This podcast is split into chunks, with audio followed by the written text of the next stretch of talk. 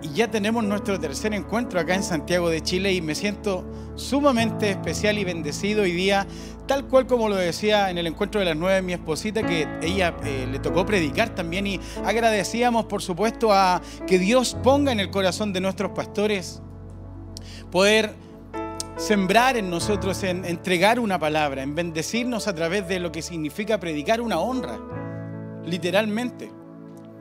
Ah, y existe una una, una, conexión especial, una responsabilidad especial cuando nos toca poder preparar un mensaje. Así que esa es la actitud de esta mañana, ah, sabiendo de que lo que Dios haya puesto en, mi corazón a través de su palabra creo que va a ser sumamente especial. Así que cómo honrar la vida de nuestros pastores y también agradecer el tiempo de poder estar acá. La Biblia nos habla de que es importante reunirnos y congregarnos y creo que, creo que es una gran verdad. Alguien dice amén.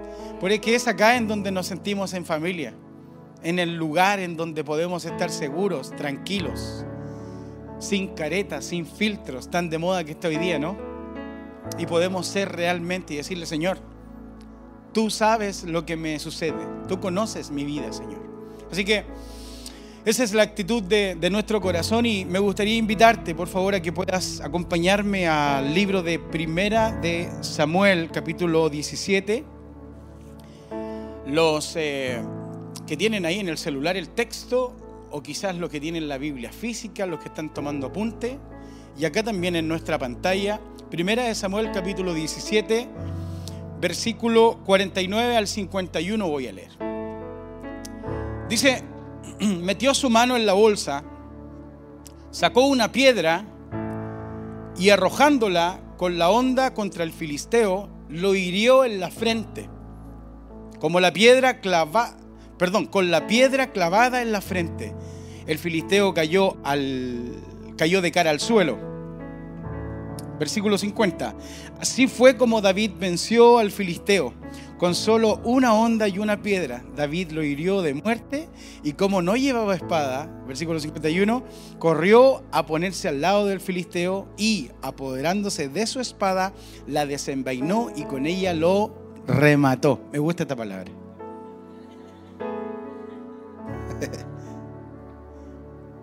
Después de esto, le cortó la cabeza y cuando los filisteos vieron muerto a su mejor guerrero, salieron huyendo. antes de, poner el, título del, mensaje, quiero hablar un poco acerca de un poco la sociedad de, las parejas de hoy en día. Quiero hablar de los comienzos, de, cuando alguien comienza algo. Y particularmente me llama mucho la atención cuando estoy con algún matrimonio o algunos eh, pololos, novios, que tienen en el corazón poder casarse. Eh, y ojalá hay alguno acá. Eh, pero la mayoría de las veces preguntamos y decimos, ya, pero ¿por qué no te casas? ¿O qué vas a esperar para, para casarte? Y es muy ah, gracioso un poco lo, que proyectan o lo que responden porque no se parece mucho a la generación eh, quizás un poco más pasada, en donde había que tener amor nomás para casarse. ¿Alguien me sigue? Entonces, cuando alguien le pregunta, ¿y, cómo lo proyectan hoy día? ¿Cuándo piensan ustedes casarse o vivir? La mayoría de ellos dicen, espero terminar primero la carrera de la universidad, luego de eso hacer una práctica, Luego de eso, eh, trabajar en lo que estudié. Luego de eso, ahorrar para comprar una casa. Y uno como que está esperando y dicen, ¿y luego moblarla? Y uno dice como, y luego viajar, dicen, viajar, conocer otros países. Luego comprarme un auto. y no llega. Y luego dice, y casarme. Ahora quiero preguntar en esta mañana, ¿cuántos casados hay acá? Felicesmente casados. Era una buena oportunidad.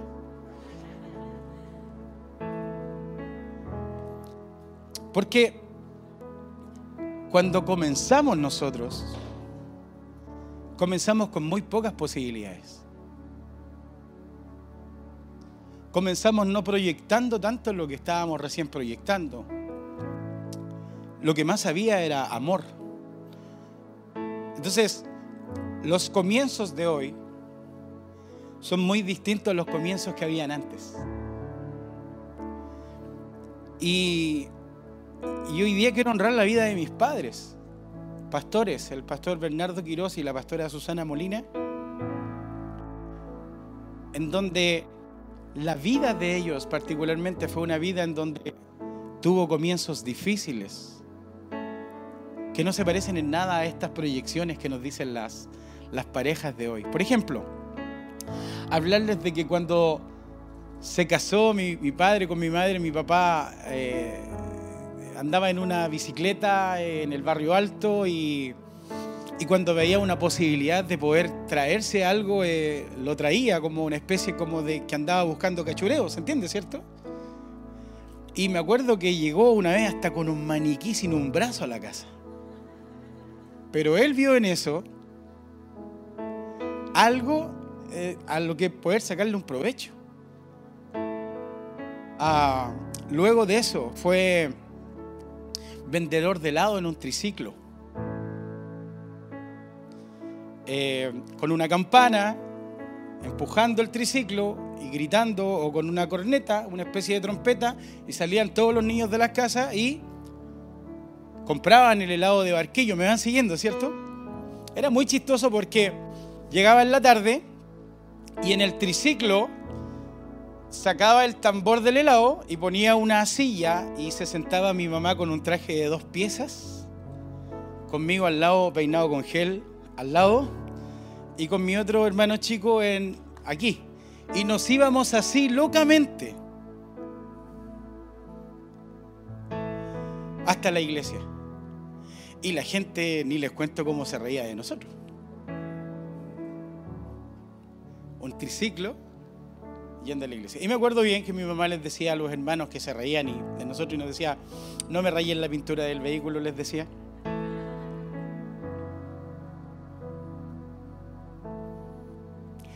La historia del primer auto, cuando mi papá llegó con el primer auto a la casa, fue un Fiat 600. ¿Los conocen un huevito?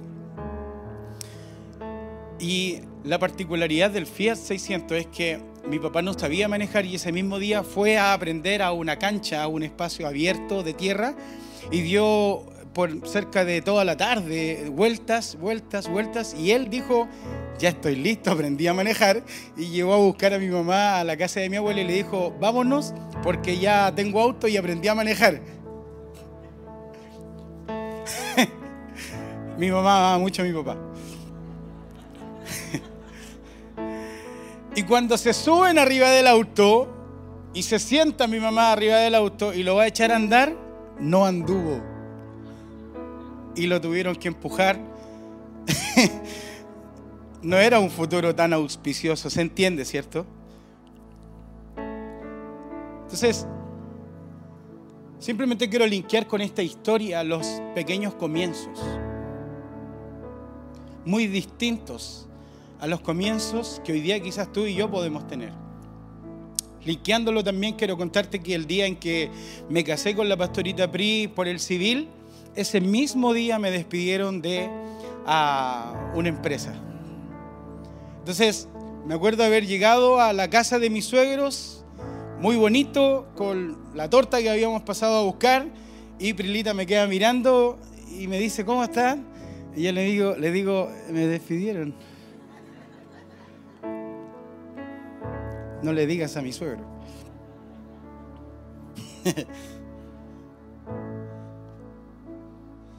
no era nada auspicioso, ¿no? ¿Dónde vivimos por primera vez? Vivimos en un lugar en donde era un departamento interior, en donde el, el sillón era, lo había regalado una prima mía y, y lo limpiamos tanto, era amarillo, pero lo limpiamos, lo limpiamos, lo limpiamos tanto que queríamos que se viera nuevo y se nos pasó la mano y quedó beige de tanto cloro que le echamos. Entonces teníamos los almohadones que eran bien amarillos, pero el sillón era beige.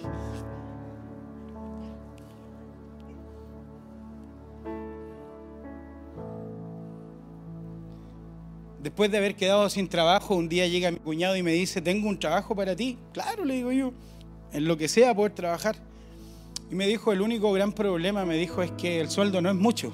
Estoy hablando hace 12 años atrás. Le dije yo, mientras encuentro otro trabajo, no hay problema. Era de 9 de la mañana a 2 de la tarde y el sueldo eran 70 mil pesos. Era poco, ¿no? Era en un call center. Y yo iba de eterno en la micro. Entonces lo que quiero hacer con esta historia jocosa simplemente es decirte que muchas veces nosotros las personas nos, desanimamos con las cosas pequeñas, con los comienzos.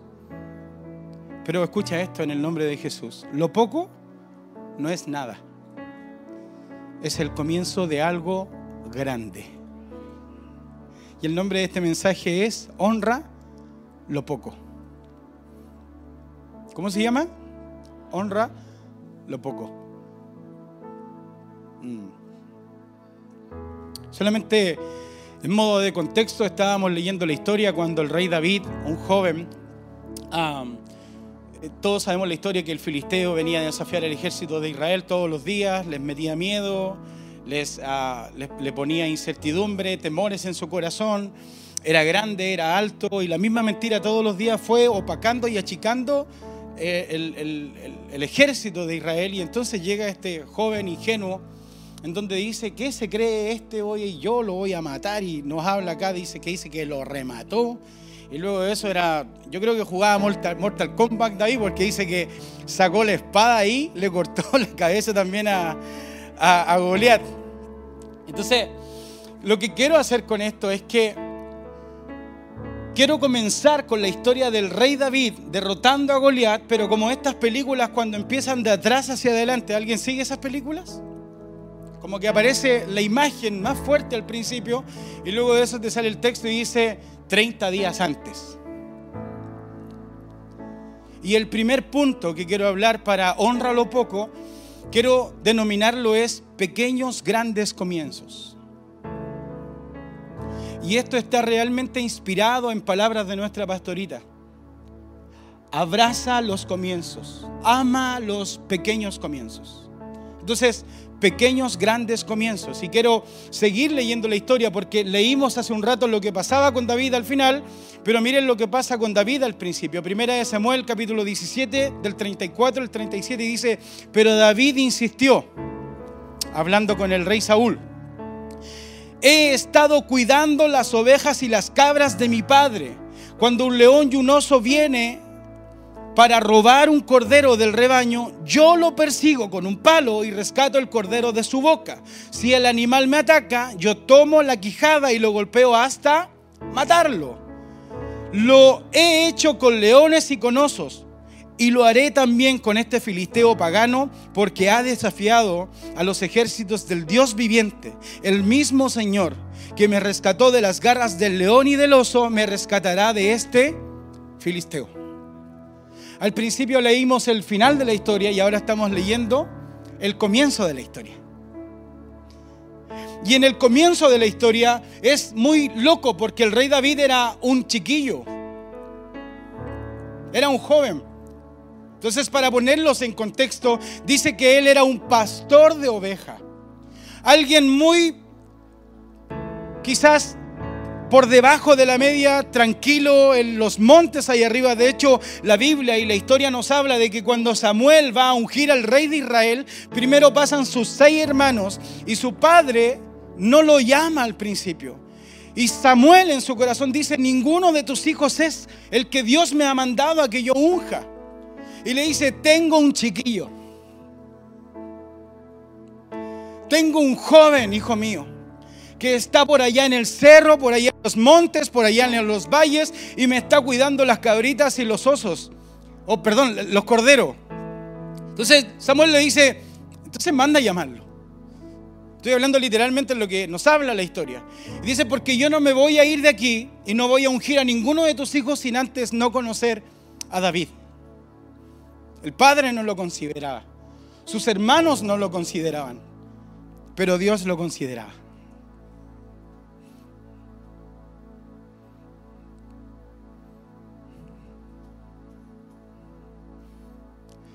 Entonces, David había honrado lo poco que Dios había puesto en sus manos.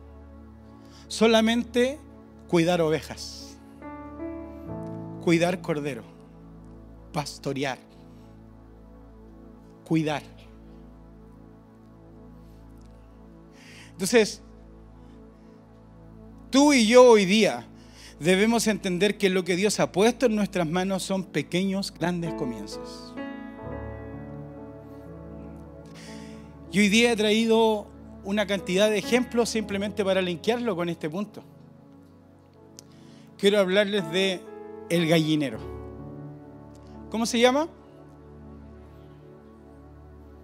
¿Saben lo que es el gallinero? Es el primer estudio de televisión que nuestro pastor y nuestra pastorita tuvieron.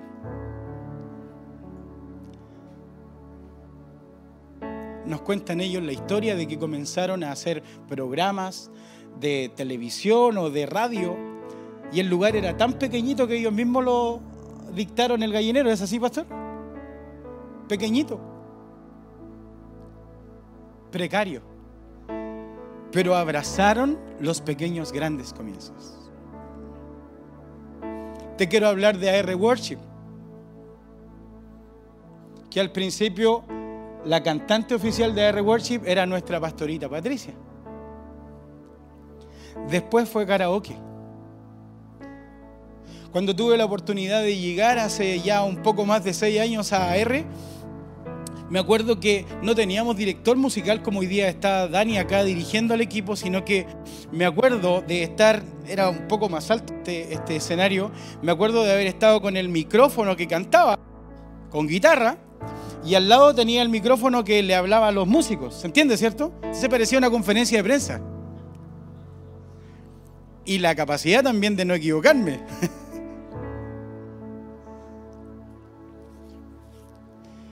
pero abrazamos los pequeños grandes comienzos. Tuvimos un instituto bíblico al principio, en donde con Pastor Patricio, Pastor Patricio Andrés, perdón, éramos eh, profesores en conjunto con otra persona. El primer día vinieron cuatro alumnos, al sábado siguiente vinieron tres, dos alumnos, y al tercer sábado ya no vino nadie. Pero nuestro pastor nos invitó, nos abrazó, nos insistió a abrazar los pequeños grandes comienzos. Recuerda, lo poco no es nada. Es el comienzo de algo grande. ¿Cuántos dicen amén a eso? Pero ¿sabes cuál es el problema? En que tú y yo no estamos dispuestos a comenzar con algo pequeño. Queremos todo grande al tiro. Entonces, este 2022 debes comenzar a amar lo pequeño para que se provoque un año de desborde en tu vida. Mira lo que dice el libro de Lucas, capítulo 16, versículo 10. Dice, el que es fiel en lo poco, es fiel también en lo mucho. Y el que es injusto en lo poco, también es injusto en lo mucho. Los pequeños, grandes comienzos. ¿Cuántos son fieles en esta mañana en lo poco?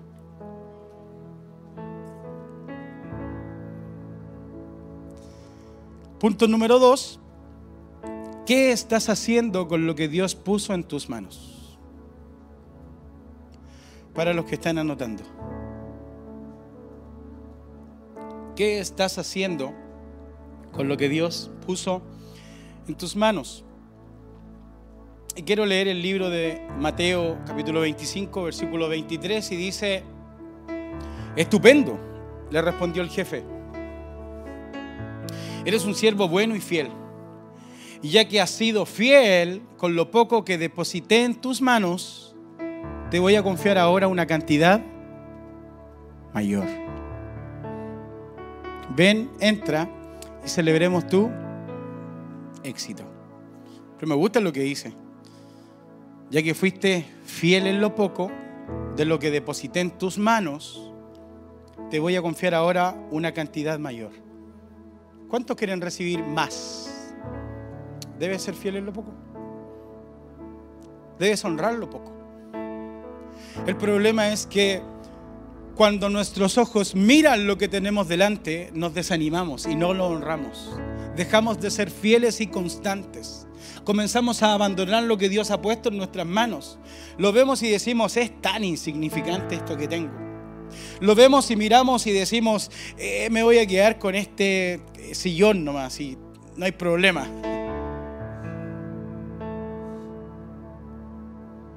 Entonces, ¿qué estás haciendo hoy con lo que Dios puso en tus manos? Muchos de nosotros, alguien nos dijo, tú tienes un ministerio. ¿A cuántos de los que están acá le dijeron, hay algo especial en ti, tú tienes un ministerio? Y la mayoría de las veces me, da un poco de risa esto, porque uno lo primero que hace alucina con llegar a ser pastor, llenar estadio, a tirar el vestón y que la gente se caiga. Apóstol, profeta, evangelista, maestro. Me van siguiendo, ¿cierto? Y no tiene que ver con eso, tiene que ver simplemente con la actitud del corazón, de que lo que Dios puso en tu corazón es algo que nadie más puede hacerlo. Solo tú. Eres una mujer de oración, de intercesión. Tienes un corazón de servicio como ningún otro. Nadie abraza como tú. ¿Alguien se quedó con el abrazo de nuestro pastor acá en la iglesia? Un abrazo. Eres una bendición con los carteles afuera. Eres una bendición cada vez que compartes un testimonio en grupos pequeños. Eres una bendición en AR Cocina. Eres una bendición en Kids. Pero aún no nos damos cuenta que eso tampoco para nuestros ojos es algo grande en las manos del Señor.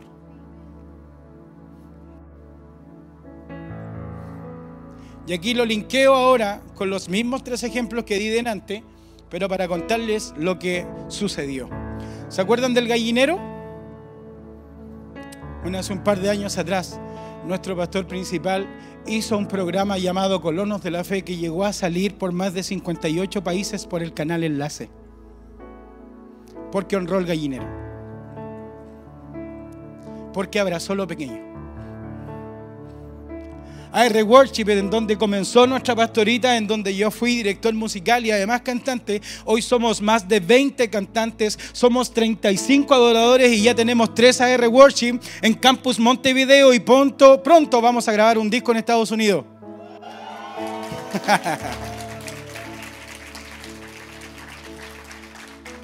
Porque honramos lo que Dios puso en nuestras manos.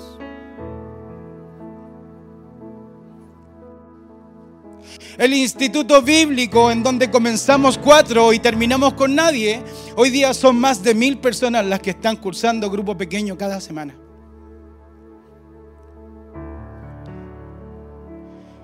Y seguimos transformándonos, los hombres, las mujeres, los matrimonios, las sociedades, los jóvenes, los niños. Todo por abrazar lo pequeño. Todo por entender lo que Dios puso en nuestras manos porque honramos lo que Dios puso en nuestras manos. ¿Alguien me sigue? Entonces, si voy al contexto de la historia del texto base, me habla de que David sabía lo que era, aún no siéndolo.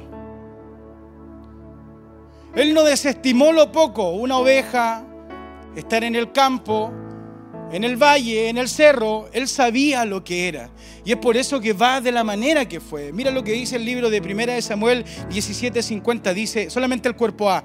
Así que, perdón, así fue como David venció al filisteo. Con solo una onda y una piedra, David lo hirió de muerte. ¿Saben por qué lo venció? No por las capacidades.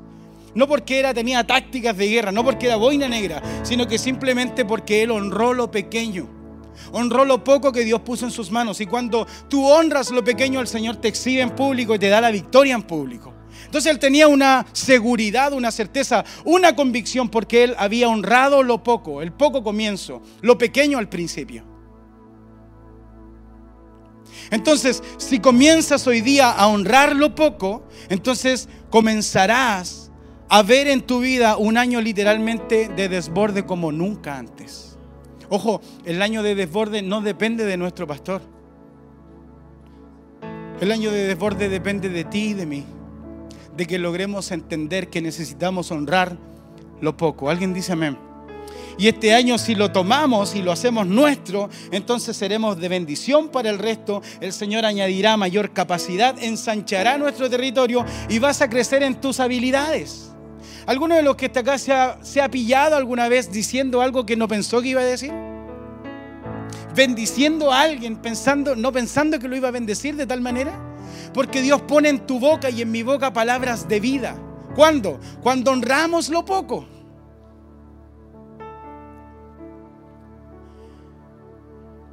Todo por entender. Mira lo que dice Mateo 6, 6. El cuerpo ve, dice, y tu Padre que ve lo que haces en secreto, te dará tu premio. Todo por entender que si Dios pone algo pequeño en tus manos, Él también te va a honrar. Si honras eso poquito, eso insignificante, Dios te recompensará en público. Termino con la historia, primera de Samuel, capítulo 17, del 50 al 51, y dice, así fue como David venció al filisteo. Con solo una onda y una piedra, David lo hirió y de muerte. Y como no llevaba espada, corrió a ponerse al lado del filisteo y apoderándose de su espada la desenvainó y con ella lo remató y después de esto le cortó la cabeza. Cuando los filisteos vieron muerto a su mejor guerrero, salieron huyendo. ¿Todo por qué? Por honrarlo poco. Entonces, el ánimo del mensaje del día de hoy, familia, es que tengamos hoy día la claridad de lo que Dios ha puesto en nuestras manos. ¿Puedes pensar hoy día qué es lo que estamos haciendo en la iglesia? Si estás en grupo pequeño, hay algo mayor que, que, te sucede en tu corazón como que te golpea y te dice, yo creo que yo puedo ser un líder. Yo puedo que, yo sé que yo puedo ayudar al, al líder del grupo pequeño. Yo quiero ser monitor. Cuando entras y ves que te sirven un café, que ves a alguien en el letrero, no hay alguna pasión en tu corazón que te dice, yo quiero servir. Yo quiero saber lo que es llegar temprano a nuestra iglesia y escuchar, estar en la bio y levantar el letrero y mirar y contar cuando alguien levanta su mano y gozarme y agradecer al Señor. Yo quiero ser protagonista. ¿Hay algo que tienes en tu corazón hoy día, sí? Porque la labor del enemigo es hacerte creer o pensar de que no tienes nada en tus manos. Pero lo poco no es nada, sino que es el comienzo de algo gigante que Dios va a hacer en tu vida y en mi vida. Estás viviendo en un departamento a lo mejor incómodo, apretado, pero es el comienzo. Abrázalo, ámalo con todo tu corazón. Yo creo que estoy interpretando a alguien en esta mañana.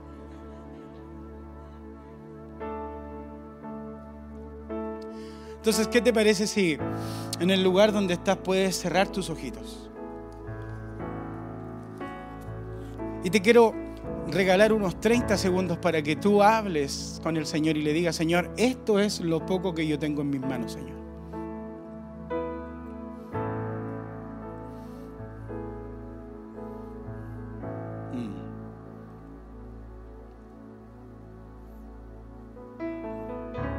Y Dios va a hacer algo gigante de eso.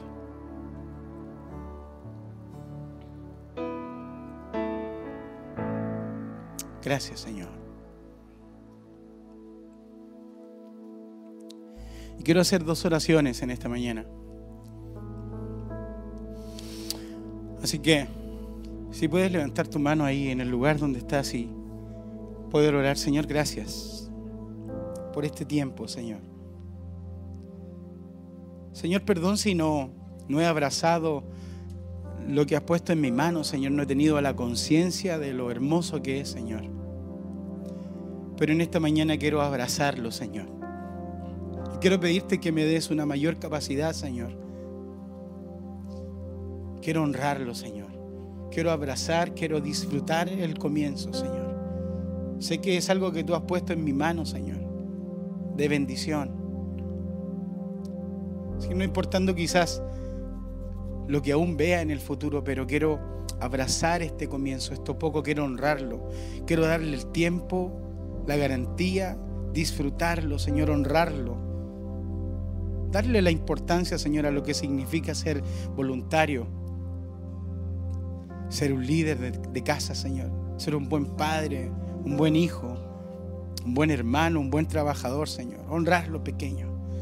Tu palabra me habla, Señor, de que, de que tú vas a honrar el que en lo secreto te honra, Señor. Y quiero abrazar eso hoy día, Señor, y honrar lo pequeño que tú has puesto en nuestra mano, Señor. Aun cuando quizás hoy día sea temporal, algo que esté viviendo. El sueldo, el trabajo, el departamento, el ministerio, el liderazgo, Señor pero creo con todo mi corazón que seré parte de este año de desborde con todo mi corazón.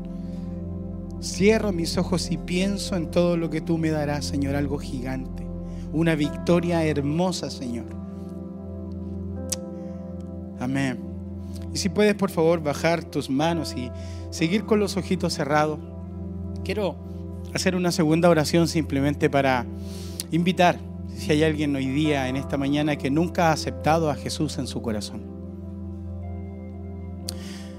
Que, que puedas aceptarlo. La Biblia nos invita que debemos confesar con nuestra boca de que Jesús es nuestro Salvador y no es ninguna cosa extraña. No te voy a exponer ni te voy a hacer pasar acá adelante. Simplemente te quiero invitar a que puedas repetir una oración conmigo. Así que si hay alguien en esta mañana que quiere aceptar a Jesús en su corazón, todos estamos con los ojos cerrados. Te invito a que puedas levantar tu mano bien en alto en el lugar donde estás. Por favor.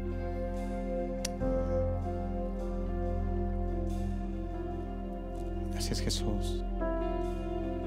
Vamos, si hay alguien más en esta mañana, levanta tu mano. Y a mis amigos que están ahí a través de nuestro canal de YouTube también, invitarte a que puedas hacer esta oración. Y vamos a acompañar en esta oración a nuestros amigos. Señor Jesús. Gracias por encontrarme, por abrazarme. Señor, te acepto como mi Salvador. Perdona mi pasado. Inscribe mi nombre en el libro de la vida. Jesús, creo que fuiste a la cruz y que al tercer día resucitaste por amor a mí. Gracias por darme la salvación. En el nombre de Jesús. Amén y amén.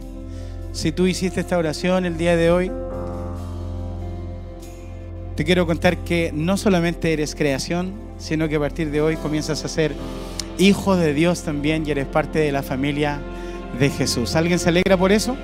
Ponte en pie, por favor. Y sigamos adorando al Señor. Honremos lo poco.